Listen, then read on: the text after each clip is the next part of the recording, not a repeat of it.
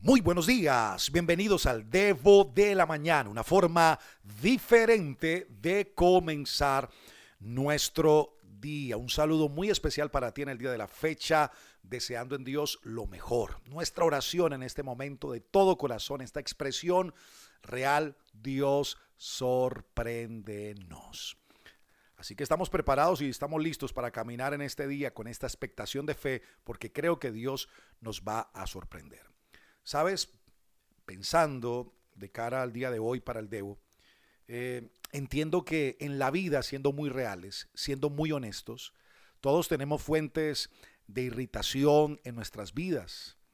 Eh, hay personas que literalmente en repetidas ocasiones nos han lastimado, nos han maltratado, nos han lanzado como una daga al corazón. Y lo último, escúchame bien, lo último que queremos hacer es perdonarlos por causa del dolor que nos han causado en la vida. Y recuerdo la historia de un hombre en la Biblia llamado Pedro. Ay, Pedro. Sabes que Pedro tenía una preocupación similar a la nuestra posiblemente. Así que un día le va a preguntar a Jesús, Señor, ¿cuántas veces debo perdonar a alguien que peca contra mí? Y él mismo como que lanza la pregunta, siete veces. Esto está en Mateo capítulo 18, versículo 21 y 22. Y Pedro pensó que estaba siendo un poco generoso cuando él decía siete veces.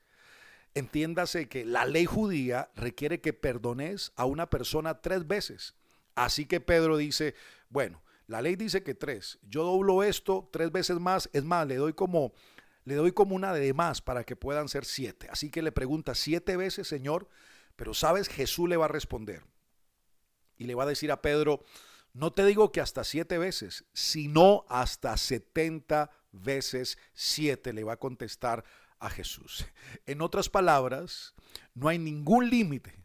O sea, Jesús estaba diciéndole a Pedro que si estás manteniendo un puntaje, entonces estás perdiendo el punto. O si estás contando, entonces esto no cuenta. Jesús parece que a través de Pedro nos está entregando una orden que, de características imposibles o sea, ¿cómo es posible seguir perdonando a alguien pase lo que pase? Ahora, la pregunta que yo me hago al leer esto es, ¿por qué es tan importante que hagamos esto? ¿Por qué es tan importante que emitamos de corazón un perdón hacia la gente que de alguna u otra forma en la vida nos han hecho daño?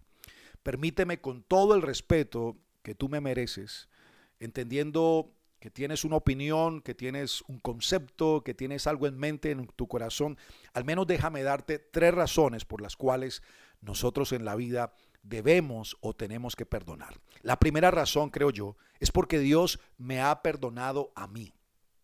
Dios te ha perdonado. ¿Sabes que la Biblia dice que tú y yo tenemos una deuda con Dios? Y la deuda es tan, pero tan, pero tan grande que no podemos pagarla por nuestra cuenta. O sea, no hay dinero, no hay euros, no hay dólares, no hay perlas preciosas, no hay nada que pueda ayudarnos a pagar esa cuenta enorme. Pero Dios ha escogido en su misericordia y en ese amor que nos tiene, perdonarnos a través de Jesús y decir, vamos a empezar de nuevo. Y creo que esta es una noticia maravillosa, extraordinaria. Dios ha perdonado mis pecados y ahora Él quiere que nosotros también podamos perdonar a otras personas. Y estoy recordando un texto en la Biblia que está en Efesios capítulo 4, versículo 32, cuando dice eh, que seamos bondadosos y compasivos unos con otros, que nos perdonemos mutuamente, así como Dios los perdonó a ustedes en Cristo Jesús. Y la clave en ese texto es que nos perdonemos mutuamente. Creo que el perdón es poder reconocer cuánto Dios me perdona cada día y cuando me siento perdonado, cuando te sientes perdonada, entonces podemos funcionar en esta indulgencia, podemos perdonar a las demás personas. La segunda razón que te quiero entregar es que el resentimiento me hace una persona miserable.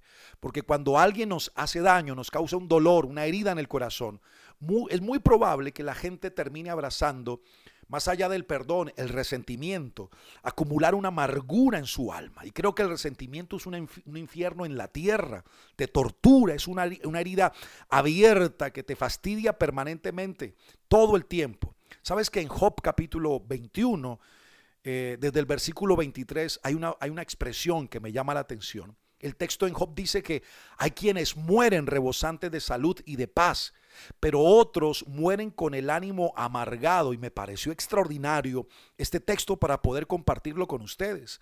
Así que es necesario, creo yo, aprender, escúchame bien, es necesario aprender a perdonar, porque el resentimiento, si no lo detienes, si no lo desalojas de tu vida, posiblemente va a arruinarte la existencia, te va a convertir en una persona amargada, desconfiada, irritable y una lista larga también.